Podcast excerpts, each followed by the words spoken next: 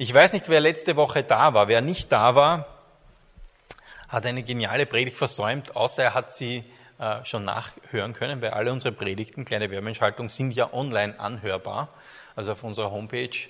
Die Conny hat zu dem Thema Gnade gepredigt und das war einfach nur bereichernd, lebensbereichernd. Also wenn du 33, irgendwas Minuten Zeit hast, hör dir die an. Also unsere Predigten dauern selten eine Stunde oder länger, sondern sind eher immer kurz und knackig. Das ist ein Input, da kann man sich immer Zeit dafür nehmen. Ich habe ja zurzeit recht viel Zeit, weil ich ein Bildungskarenz bin. Ich glaube, ich habe sie mir schon sechsmal angehört, die Predigt. Nicht, weil ich so langsam vom Verstand bin, sondern weil es mich so bereichert hat. Und dann gehe ich mit dem Hund eine Runde spazieren, höre ich meine Predigt an. Oder was auch immer. Oder im Haushalt mit den Kopfhörern drinnen. Äh, das Wort Gottes macht dich stark. Es ist das Hören des Wortes Gottes, das uns den Glauben schenkt. Das Hören. Ganz besonders, wenn du das selber aussprichst. Das macht uns stark. Also es war eine geniale Predigt und äh, zum Schluss hat sie erstens was für mich, äh, äh, wir sind doch fast 20 Jahre verheiratet, aber da hat sie etwas gesagt, was mich überrascht hat. Sie hat gesagt, sie ist ein Formel-1-Fan. Das habe ich so nicht mitgekriegt. So viel haben wir noch nicht geschaut. Aber ich habe es verstanden, weil sie hat erzählt, sie war mit ihrem Papa ähm, als kleines Mädchen immer wieder direkt bei den Grand Prix dabei, weil er der hat wen kennt, der wen kennt, so. Hm. Und da ist sie auch im Auto vom Nanini gesessen, also von der Gianna Nanini, der Bruder, äh, in Benetton. Und das, diese Erinnerung, glaube ich, macht sie zum Formel-1-Fan. Ja. Ich werde es heute, ich meine, das Wetter ist zu schön, aber vielleicht werden wir es ausprobieren. Ich schalte ihn, glaube ich, ein, den Grand Prix von Monaco. Probe aufs Exempel. Aber warum sie uns davon erzählt hat, Sie hat uns dann auch ein Bild gezeigt von einem Formel-1-Auto. Und ich habe das so ein schönes Bild gefunden, weil sie hat das eingeleitet, dass Gott uns zu wunderbaren Dingen geschaffen hat. Wir sind wie dieses Rennauto, wir Christen. In seinem Wort steht, wir sind sein Meisterstück, zu guten Werken geschaffen. Das heißt, wir sind nicht irgendwie so zum Herumvegetieren auf dieser Erde, sondern wir sind wunderbar gemacht. Wenn du das noch nicht von dir weißt, dann stell dich vor einen Spiegel und sag, ich bin wunderbar gemacht. Nicht, weil du hochnäsig bist, sondern weil du in Übereinstimmung mit dem Wort Gottes leben möchtest, oder? Gott macht keinen Mist, ja? Also du bist wunderbar gemacht und zu wunderbaren Werken berufen. Und die Conny hat dann gesagt, ja, jetzt haben wir dieses Auto, aber jetzt brauchen wir auch den richtigen Motor und auch den richtigen Treibstoff. Also wenn, wenn du einen VW Käfermotor einbaust in ein Formel 1 Auto, wird es nicht sehr effektiv sein. Wir brauchen den richtigen Motor. Und den kann Gott uns geben durch sein Wort. Und sie hat auch darüber gesprochen, also in dieser Botschaft über Gnade und auch die Woche davor, die, die Predigt gepflanzt zu sein. Sie weiß jetzt gar nicht, dass ich so viel Werbung auch für ihre Predigten, die sind einfach super. Ja. Ähm, hat sie darauf, davon gesprochen, auch von der Gemeinde, dass wir eingepflanzt sein sollen in eine Gemeinde. Ihr könnt sich erinnern, diese Muttertagsbotschaft, wo sie von der Maria gesprochen hat, die auch gepflanzt war in eine Gemeinde und was das alles bedeutet. Und das hat, da hat dann in mir was begonnen und das dürft ihr euch halt anhören. Das hat begonnen, irgendwie so eine, eine Predigt sich zusammenzubauen zum Thema die Gemeinde Gottes. Weil wir lieben Gemeinde. Die Gemeinde Gottes ist etwas Wunderbares. Und ich habe zwei Fragen, die ich äh, beantworten möchte. Ich habe natürlich nicht den Anspruch, äh, alles über die Gemeinde Gottes zu sagen. Das geht gar nicht. Die Gemeinde Gottes ist so vielfältig, so reich, so schön. Aber ein bisschen was werde ich davon sprechen. Was ist die Gemeinde und was kann die Gemeinde? Sie ist natürlich viel mehr, als was ich erwähnen werde, und sie kann natürlich viel mehr. Aber es ist schon einiges, was ich sagen werde.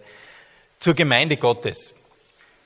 Halleluja. Danke, Jesus, dass es dein Plan ist, dass wir, dass die Gemeinde ist dein Plan. Das war deine Idee, Jesus. Halleluja. Hilf mir, Herr, das rüberzubringen, das, was du heute möchtest und das wegzulassen, was du nicht möchtest. Bitte ich, dass dein Wort auf, auf fruchtbaren Boden trifft und viel Frucht bringt. Amen. Also, das Schöne an der Gemeinde ist, also mal eine sehr allgemeine Aussage, es spielt weder Herkunft, Alter noch Vergangenheit eine Rolle. Das hast du nicht in so vielen Zusammenkünften von Menschen, aber das finde ich etwas Schönes. Die Conny hat dieses Zeugnis erzählt, wo sie gesessen ist in London bei dieser Konferenz mit ein paar anderen Freundinnen wo sie gesagt hat, wir wären so, diese Zusammenstellung wären wir sonst nie zusammengekommen. Lauter unterschiedliche Hintergründe. Und das ist etwas, was ich genial finde. Ich meine, in der, in der Gemeinde sitzen auch welche, die mal im Gefängnis gesessen sind, nicht handheben, müsst nicht. Äh, was auch immer, egal welchen Hintergrund du hast. Also ich habe einen, einen, einen furchtbaren Drogenhintergrund. Ich war sehr lange sehr gefangen, sehr krank. Und egal, ich kann in eine Gemeinde gehen, ich kann ihr sogar vorstehen mittlerweile. Äh, Gott schaut nicht auf solche Dinge und wir auch nicht. Also hier kann wirklich jeder kommen. Das ist etwas, was eine Stärke ist der Gemeinde. Wie gesagt, die Gemeinde ist ja Gottes genialer Plan und in der Bibel findet man sehr viel zu dem Thema. Das Wort, das mit Gemeinde im Urtext steht, ist Ecclesia. Ich weiß nicht, ob ihr das schon mal gehört habt. Also Ek, Kaleo, herausgerufen also die Herausgerufenen. Und Ekklesiologie ist auch ein eigener Gegenstand in der Bibelschule, die Conny und ich unterrichten den beide. Wir haben einfach auch so eine Leidenschaft für Gemeinde und für dieses Thema. Ähm, ja, also die Herausgerufenen. Äh, so kann man das übersetzen. Also sprich in die Gemeinde gehen die, welche aus der Welt herausgerufen sind, in die Gemeinde. Also über 100 Mal findest du das Wort Ecclesia oder in Varianten davon im, im Neuen Testament. Ursprünglich hat sich dieser Begriff bezogen auf die gesetzgebende Körperschaft des griechischen Staates, die von griechischen Ortschaften herausgerufen waren, dem Land zu dienen. Und wir sind herausgerufen, dem Herrn zu dienen. Amen. Amen. Seid auch da super. Ihr seid ein auserwähltes Geschlecht, ein königliches Priestertum, ein heiliges Volk, ein Volk zum Eigentum. Also wie gesagt, wenn du unerwarteterweise mit deinem Selbstwert Probleme hast, kannst du auch so, ein, so etwas über dich aussprechen. Ich bin ein auserwähltes Geschlecht, ich bin ein königliches Priestertum, ein heiliges Volk. Dazu bist du berufen. Das ist das, wozu Jesus dich herausgerufen hat aus dieser Welt. Zu seinem Eigentum. Wir sind sein. Wir sind sein. Wir sind, wir sind Jesus, sein Besitz quasi. Wir sind sein. Und es ist seine Gemeinde. Es ist nicht die Conny und meine Gemeinde hier, sondern es ist die Gemeinde von Jesus. Er setzt ein, Vorsteher, Aufseher, was auch immer, aber es ist seine Gemeinde und es sind seine Schafe. Also wir sind nicht einmal versucht zu sagen, ja, unsere Gemeinde und wir sind so, hm, sondern es ist seine Gemeinde. Gott baut, das, Gott baut sein Reich. Nicht wir bauen, er baut. Und du bist sein Eigentum. Und in Matthäus 16, Vers 13 bis 18 steht Folgendes, das lese ich euch vor, ist ein bisschen länger. Da kam Jesus in die Gegend von Caesarea Philippi und fragte seine Jünger und sprach, wer sagen die Leute, dass der Menschensohn sei? Sie sprachen, einige sagen, du seist Johannes der Täufer, andere, du seist Elia, wieder andere, du seist Jeremia oder einer der Propheten. Und er sprach zu ihnen, schön und gut, was sagt ihr, dass ich sei? Da antwortet Simon Petrus und sprach, du bist Christus, des lebendigen Gottes Sohn. Und Jesus antwortete und sprach zu ihm, Selig bist du Simon, Jonas Sohn, denn Fleisch und Blut haben dir das nicht geoffenbart, sondern mein Vater im Himmel. Und ich sage dir auch, du bist Petrus, und auf diesem Felsen will ich meine Gemeinde bauen, und die Pforten der Hölle sollen sie nicht überwältigen. Also Jesus spricht hier von seiner Gemeinde. Das Bekenntnis, dass Christus der Sohn des lebendigen Gottes ist, auf diesem Bekenntnis, hat Jesus gesagt, auf dem Bekenntnis baut er seine Gemeinde.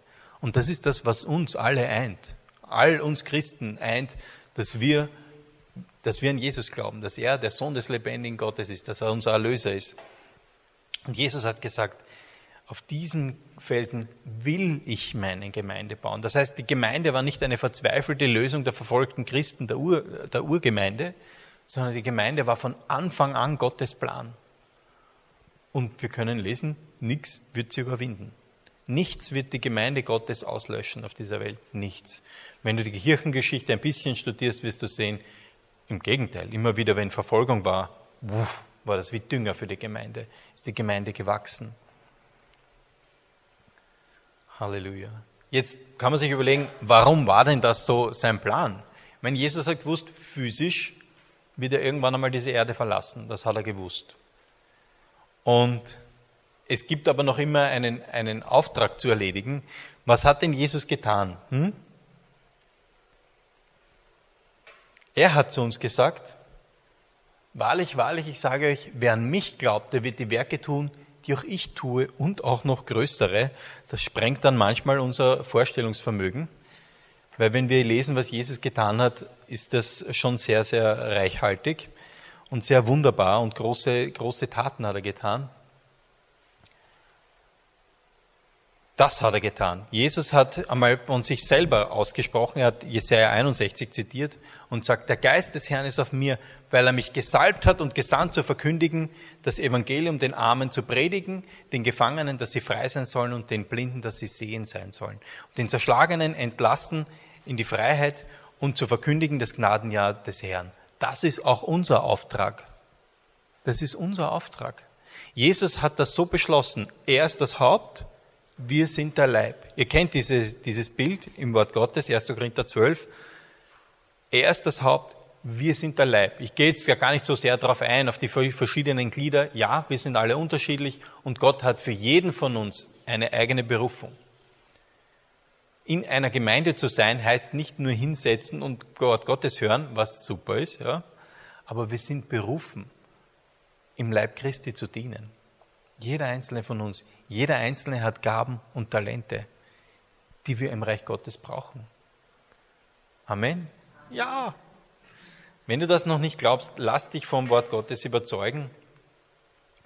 Denn so ist es. Er, er hat gewusst, er ist physisch nicht mehr auf der Erde. Sein Auftrag aber geht weiter. Es waren nicht nur diese drei Jahre, die er auf der Erde gegangen ist und, und das Evangelium verkündigt hat, sondern er hat gewusst, sein Auftrag ist, äh, muss weitergegeben werden. Er hat diese zwölf trainiert, dann waren es 70 oder 72 unterschiedliche Übersetzungen. Und heute stehen wir da. Heute stehen wir da. Auf der ganzen Welt gibt es Leute wie dich und mich, die an Jesus glauben. Und wenn du ein bisschen in der Welt herumgekommen bist, dann ist das so schön, dass uns das eint. Ich war mal in Indien, ich war in Südafrika, ich war schon auf verschiedenen Plätzen dieser Welt und überall, wo ich Christen treffe, das eint uns, dieser eine Gott. Du wirst merken, selbst wenn du den Lobpreis nicht verstehst, dein Herz versteht ihn.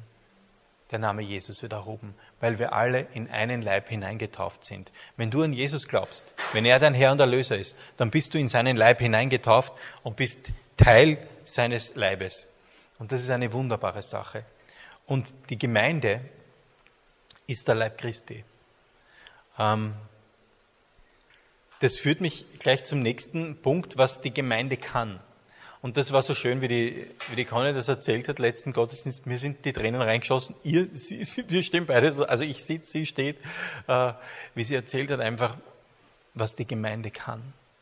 Wie sie erzählt hat von den Jugendlichen, die wir da gesehen haben in der Expedithalle, unsere Kinder und andere Kinder, also Jugendliche, darf man nicht mehr sagen, Kinder, sind ja schon Teenager, äh, wie die da irgendein Equipment herumgetragen haben und wie wir erkannt haben, diese Freundschaften zwischen den Jugendlichen gibt es nur wegen der Gemeinde.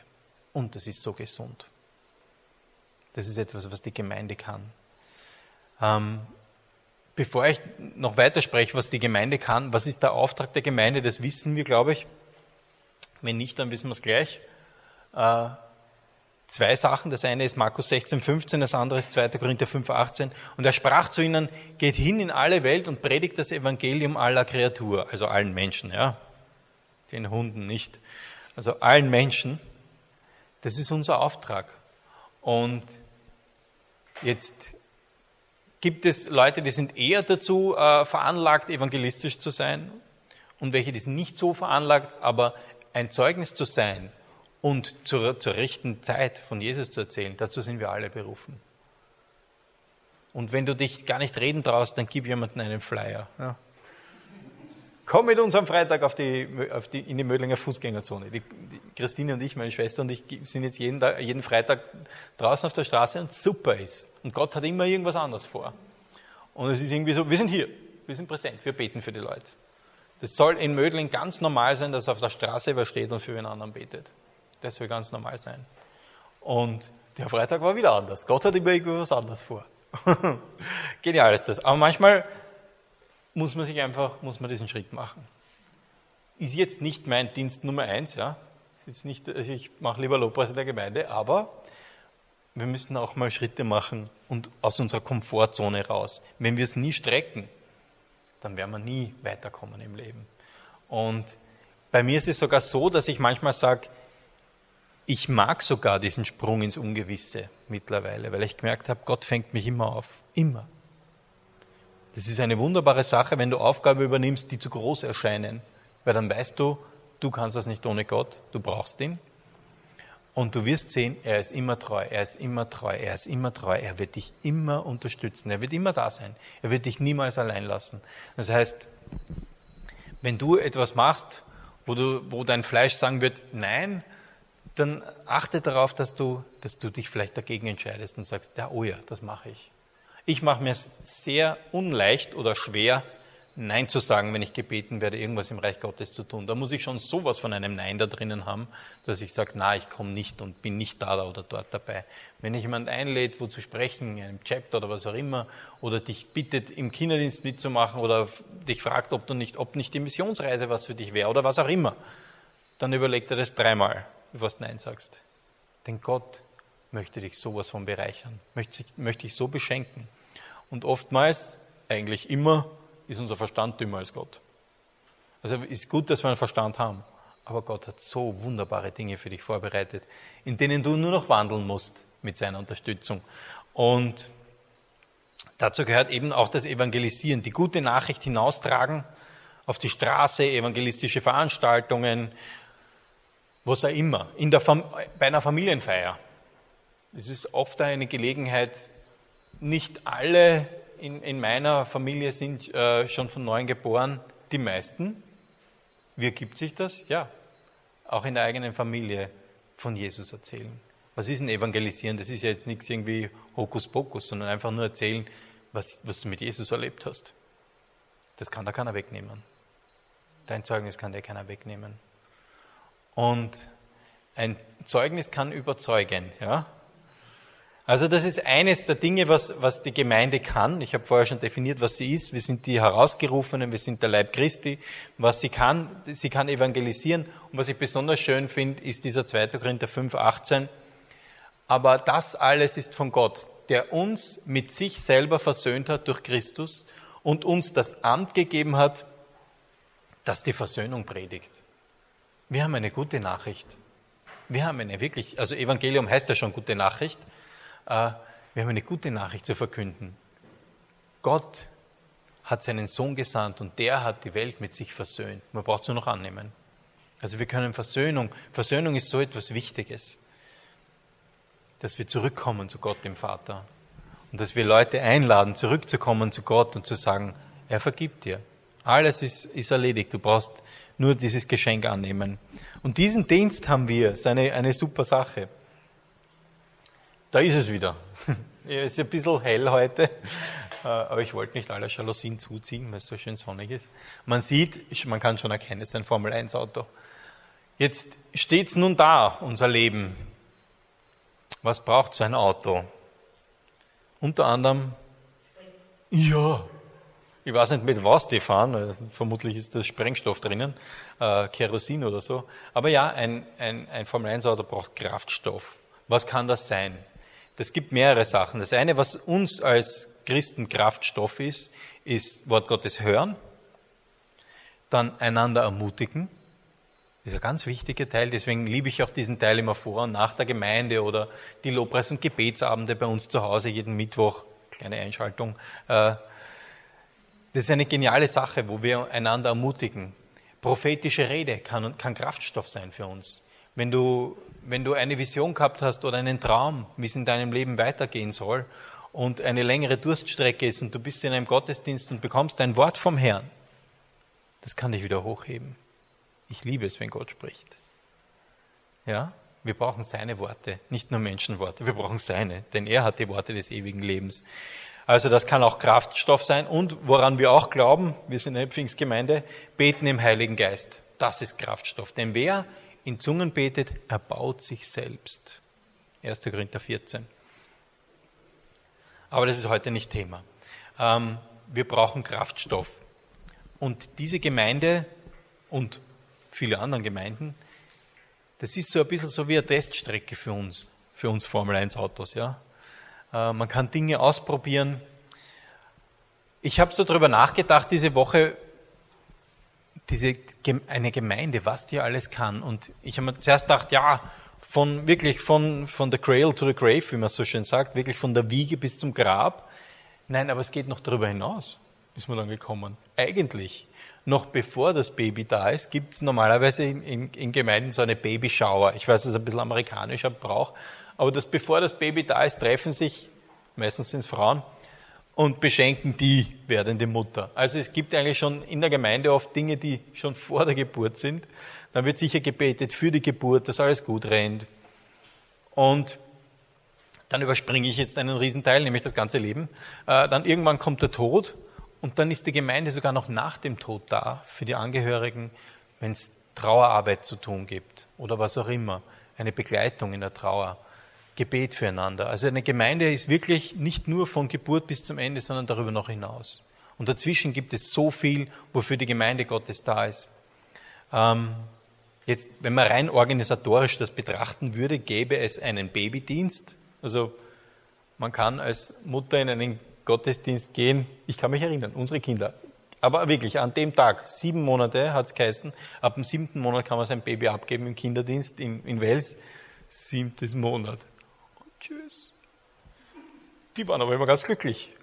Das waren nicht so welche, wo man dann immer wieder mit der Nummer, Nummer sieben, das Kind, äh, unsere Kinder waren immer gerne im Gottesdienst, im Babydienst, äh, im Babydienst, dann Kinderdienst, verschiedene Gruppen, also in, in die Welser Gemeinde doch etwas größer, aber das haben wir auch vor. Äh, gibt es, weiß ich nicht, fünf, sechs Kinderdienstgruppen. Äh, einfach, warum, warum gibt es das? Weil oftmals Kinder nicht so ruhig sitzen können in einem Gottesdienst und etwas spielerischer das Wesen Gottes kennenlernen. Und einfach eine Fetzengaude haben. Also ich war lange Jahre Kinderdienstmitarbeiter. Letzten Sonntag war ich wieder im Kinderdienst. Äh, das war auch ein Glaubensschritt, by the way. Wenn du da denkst, na, kann ich mir gar nicht vorstellen, bist schon Kandidat. also ich glaube, Kinderdienst ist wirklich eine geniale Sache, wo du auch viel lernen kannst von den Kindern wo wir als Kinderdienstmitarbeiter wirklich gesegnet sind, wenn wir das machen. Aber wofür ist er da? Einfach Gottes Wesen kennenzulernen, Gottes Wort kennenzulernen. Uns hier in dieser Gemeinde ist es wichtig, dass man auch im Kinderdienst vom Neuen Testament spricht, weil es hat so diesen Hang in Freikirchen, dass man nur von den alten, vom Alten Testament spricht und Jesus kaum vorkommt im Kinderdienst. Das haben wir nicht vor. Also das Alte ist gut, aber Jesus, ja. Kinderdienst. Das heißt, Fürs Baby ist schon gesorgt, für das Kind in verschiedenen Altersstufen, für die Jugendlichen. Unsere Jugendlichen, das wollte ich schon sagen, Kinder, gehen auch in eine Jugend, also weil wir hier noch keine eigene haben, gehen sie in, ins Wunderwerk in die Jugend. Das heißt, jeden Freitagabend wird immer sehr lang, weil das die Jugendlichen immer sehr lang alles machen, was sie machen, dauert immer sehr lang.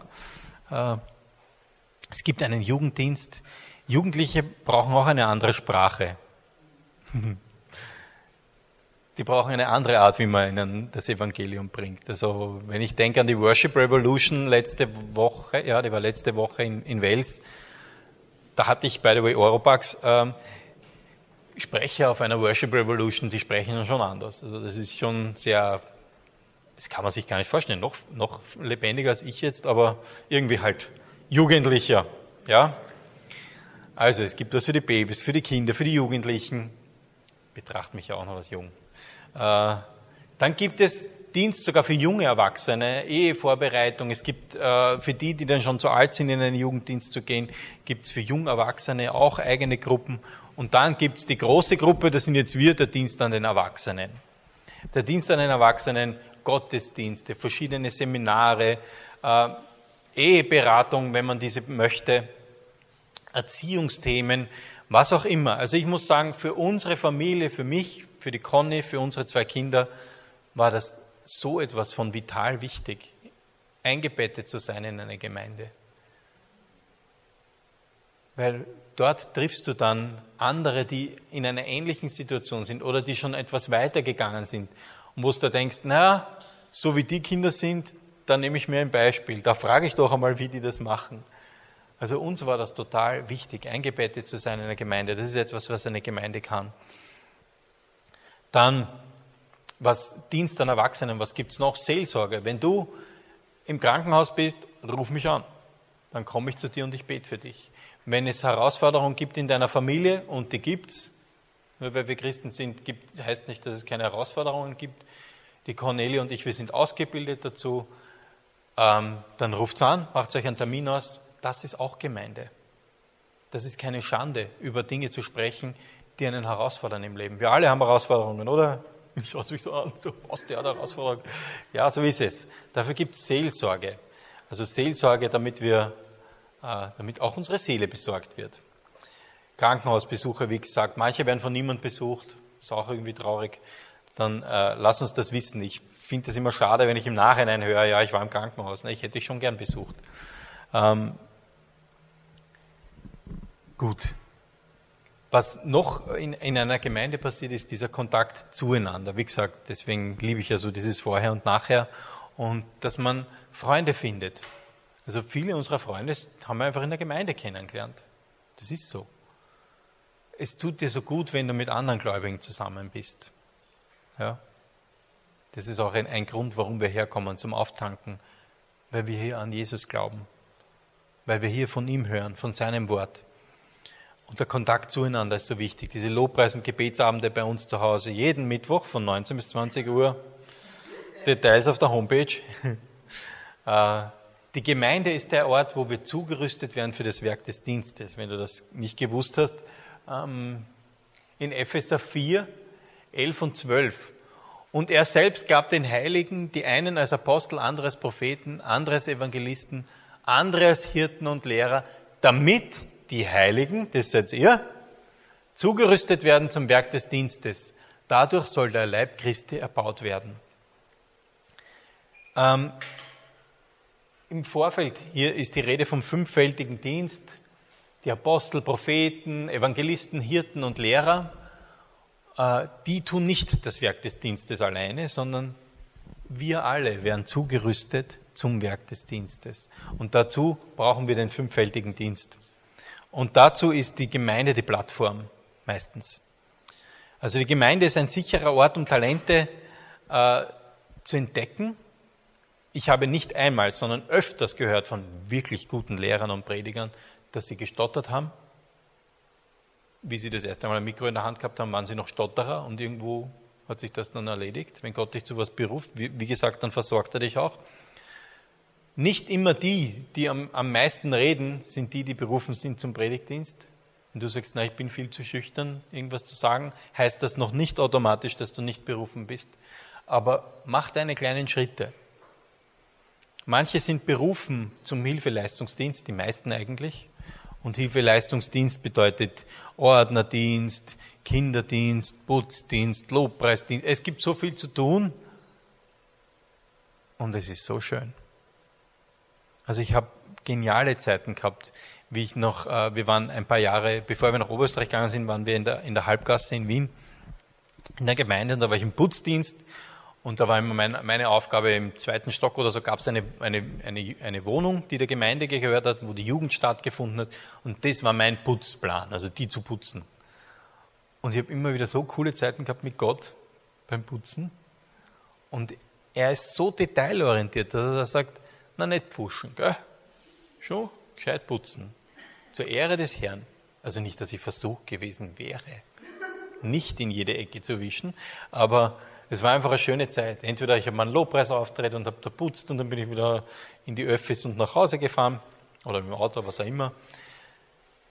Aber man muss oftmals diese Schritte machen und manchmal gibt es jemanden in deinem Leben, das passiert oft in der Gemeinde, der sagt, du wäre nicht das oder das für dich was.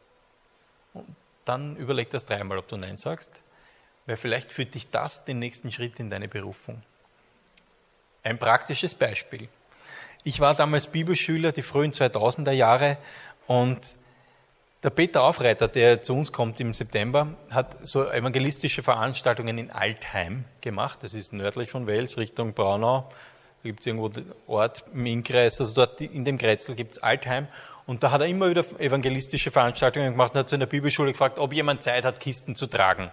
Oh, Kisten tragen, das kann ich. Also von A nach B, aus dem Auto raus, das kriege ich hin. Kaum war ich dort, hat sich aus Kistentragen etwas anderes heraus entpuppt. Äh, er steht auf der Bühne und sagt, Peter, du kannst sicher singen. Ich so, hm, äh, Na, nimmt mich bei der Hand und zieht mich auf die Bühne. Das war der Anfang von meinem Lobpreis, ja. Von meinem Lobpreisdienst. Äh, manche, also Gott hat ja Humor. Manchmal braucht er einen kleinen, braucht man einen kleinen Schubser in Richtung Berufung, in Richtung Plan Gottes. Aber das ist die Gemeinde, ist dieser Ort, wo du das entwickeln kannst. Wo du entweder du bleibst für immer in dem, was du bist. Gott wird dich sowieso dafür belohnen, dass du das tust, wozu er dich berufen hat nicht für das, was du nicht berufen bist. Aber wenn er dich zu etwas berufen hat und wenn es für immer im Putzdienst ist, wirst du den vollen Lohn haben, wie ein reiner Bonke. Wird erst zu dem berufen. Versteht sie das? Gott macht da keinen Unterschied. 100% sind 100%. Wenn du das tust, wozu er dich berufen hat, dann kriegst du den Lohn, zu dem er dich berufen hat. Und dafür ist die Gemeinde so ein genialer Boden. Halleluja. Halleluja. Und wir sind hier also wir, die Conny und ich, wir sind überzeugt, dass diese Gemeinde im Süden von Wien, die Cornerstone Freikirche, ähm, dass das Gottes Plan ist, die Leute hier zu erreichen, hier im Süden von Wien. Wir sind mit dieser Gemeinde seit 15 Jahren schwanger. Wir hätten es uns auch nicht gedacht, dass es so lange dauert, aber es ist besser, du bist im Plan Gottes als zu früh. Also wir wären im Jahr 98, glaube ich, schon losgetigert oder spätestens dann Anfang 2000 äh, und wollten unbedingt im Süden von Wien eine Gemeinde. Aber so ist es. Gott hat seinen Plan. Und gut ist, wenn du im Plan Gottes bist. Amen. Ich schaue sich also begeistert an. Super. Halleluja. Danke, Jesus, für deine Gegenwart, für jeden Einzelnen, der da ist. Danke, Herr, dass du die Glieder in diese Gemeinde eingesetzt hast. Danke, Herr, dass es dein Plan ist. So funktioniert dein Reich, Herr. Dass, dass du durch deinen Leib wirkst. Wir sind deine Hände, wir sind deine Augen, wir sind deine Stimme in dieser Welt, Jesus. Du hast uns zum Salz der Erde bestimmt. Halleluja. Danke, Jesus, dass du uns ausgestattet hast mit Talenten und Gaben und dass jeder Einzelne, der da ist, sich angesprochen fühlt durch dein Wort, Jesus. Ermutigt ist durch dein Wort, Jesus. Halleluja. Danke, Herr, dass deine Worte niemals vergehen. Selbst wenn Himmel und Erde mal vergehen, deine Worte haben Ewigkeitsbestand. Danke, Jesus, dass, dass du ein Belohner bist, derer, die dich suchen. Halleluja. Danke, Jesus für diese Gemeinde. Amen. Amen, Amen ihr Lieben.